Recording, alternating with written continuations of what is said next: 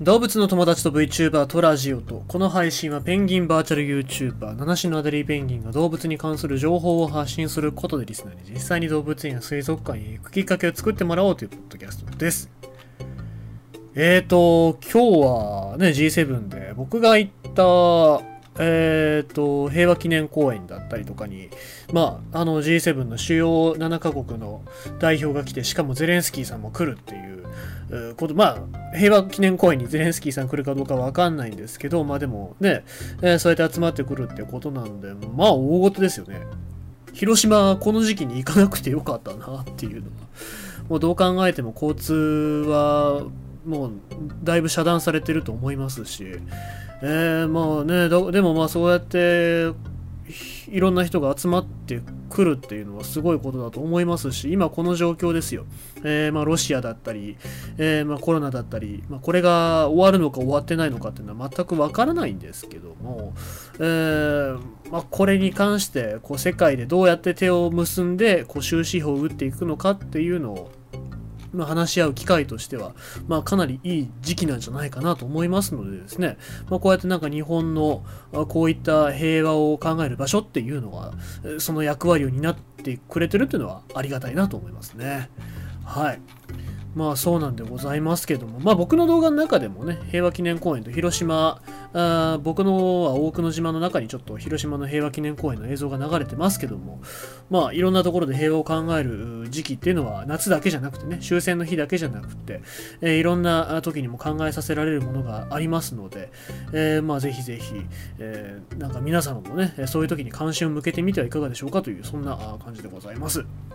じゃなくて、えー動物のお話するんですよ。はい。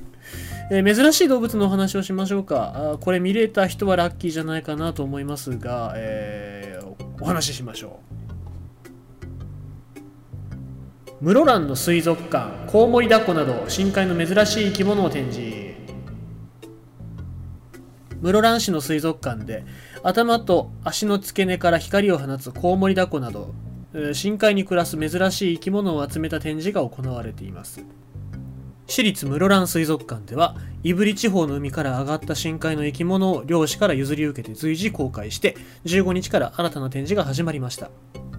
白老町の沖合で見つかったコウモリダコは水深600メートルから900メートルに暮らし頭と付け根にある光を発する器官が特徴です。水族館によりますと標本ではなく生きた状態で水族館で展示されるのは国内で2例目だということです。会場にはこの他もオオメンダコや、えー、黒カンムリクラゲなど深海の珍しい生き物が展示されていて